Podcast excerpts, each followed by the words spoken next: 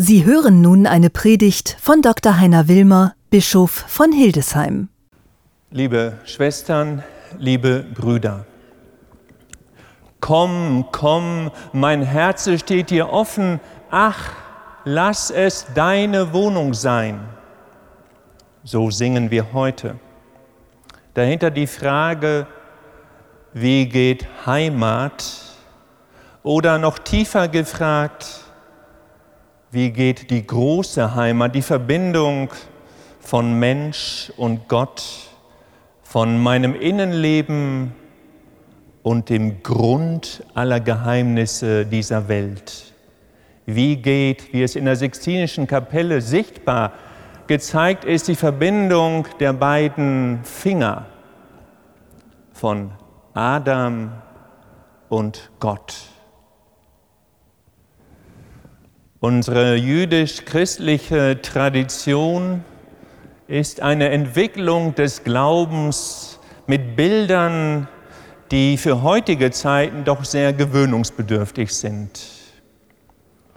Wie geht die Begegnung, wie geht die Verlässlichkeit, die Verbindlichkeit, modern gesagt die Nachhaltigkeit der Beziehung von Gott und Mensch, von mir und Mensch? Dem, für den es keinen Namen gibt. In der Lesung aus dem 24. Kapitel des Buches Exodus, im zweiten Mosebuch, wird darüber erzählt, in Bildern, die uns heute nicht mehr so leicht über die Lippen kommen, wenn es denn heißt, junge Männer werden gesucht mit Muskelkraft, um junge Stiere auch mit Muskelkraft zu bändigen, um ihnen die Kehle durchzuschneiden, das Blut aufzufangen in Töpfen, die Hälfte des Blutes auf den Altar zu sprengen, um den Altar herum und die andere Hälfte wie in priesterlicher Existenz besprengend über die Menschen. Und es roch wie im Schlachthaus der Geruch von Blut und das Besprengen desselben als Zeichen für die Treue von Gott zu uns. Ein Narrativ, mit dem wir uns schwer tun heute und doch stehen wir in dieser großen Tradition, wenn auch unblutig, denn im 14. Kapitel bei Markus heißt es, Jesus bittet seine Jünger in die Stadt zu gehen, ins Zentrum, nicht mehr aufs Land.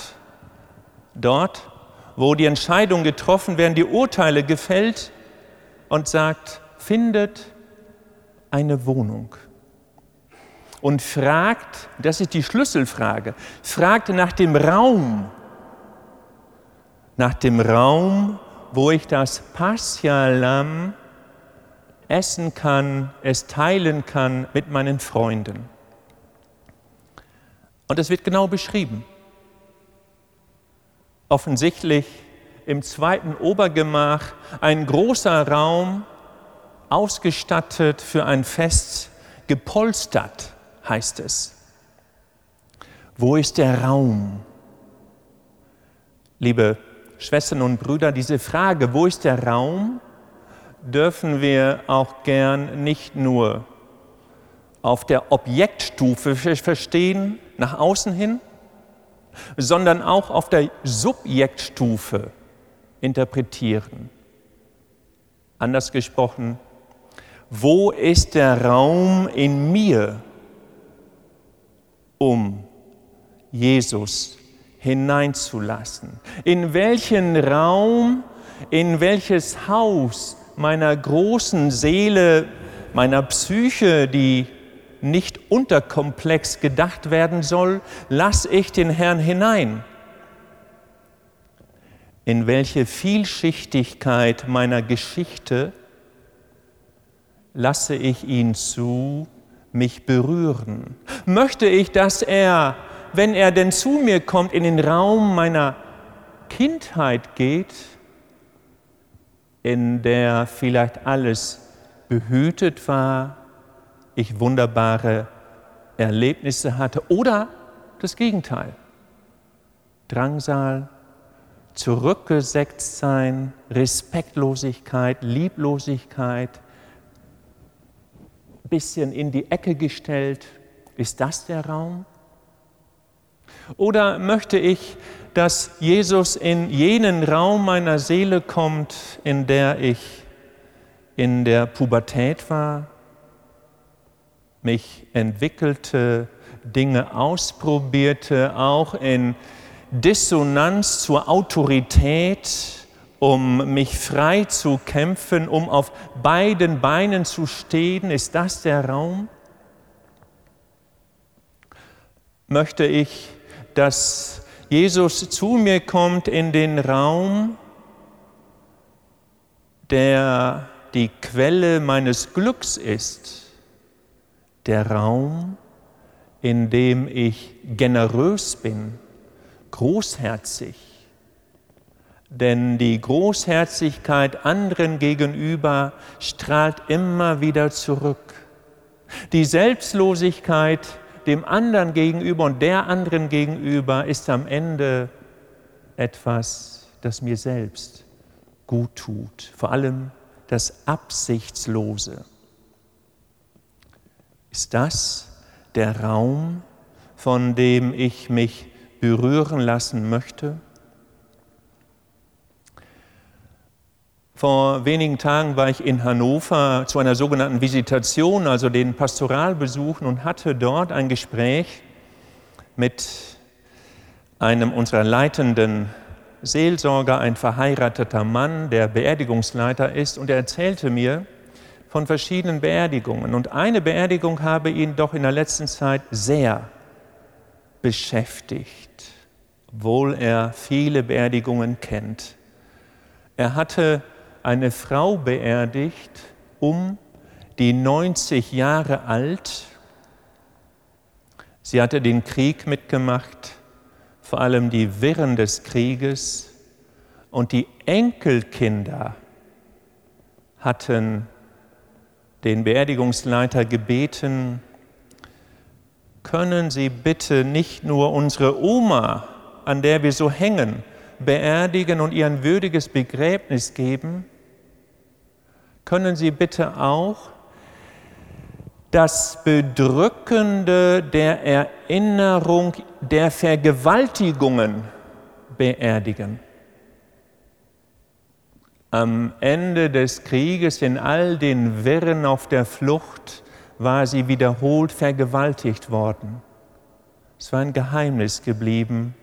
Niemand hatte darüber gesprochen. Erst als diese Frau über 80 Jahre alt war, hatte sie sich zu dem Thema öffnen können.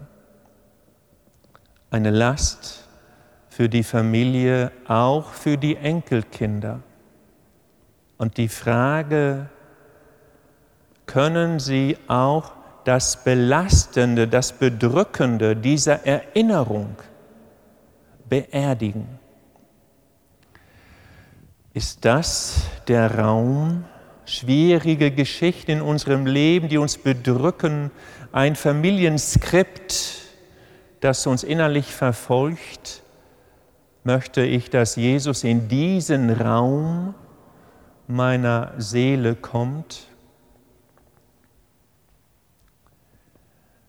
Als Johannes Sebastian Bach 1685 in Eisenach geboren wurde, waren die Folgen einer brutalen Geschichte immer noch zu spüren. Der Dreißigjährige Krieg war nicht einmal 40 Jahre vorbei. Gerade eine Generation dazwischen, die Wirren, das Brandschatzen, das Plündern, das Vergewaltigen, das Spritzen von Blut und der Geruch von Schlachthäusern auf dem Kampffeld war immer noch in der Erinnerung der Menschen und das Belastende dieser Erinnerung war noch nicht beerdigt. In dieser Zeit komponiert Johann Sebastian Bach wunderbare Stücke, Kantaten, In einer Kantate gibt es die Arie mit dem Titel Komm, komm, mein Herz steht dir offen. Ach, lass es deine Wohnung sein. Das zu Beginn des Monats Juni. Ich freue mich sehr darauf, dass Frau Martina Navrat gleich diese Kantate singt. Der Monat Juni ist in unserer Tradition auch der Monat des Herzens Jesu. Kurz gesagt, wie gelingt es uns, die Haltung Jesu anzunehmen, einen Raum zu haben in unserem Herzen, der offen ist für Gott und sich berühren lässt durch den Herrn. Komm, komm, mein Herz steht dir offen, ach, lass es deine Wohnung sein. Amen.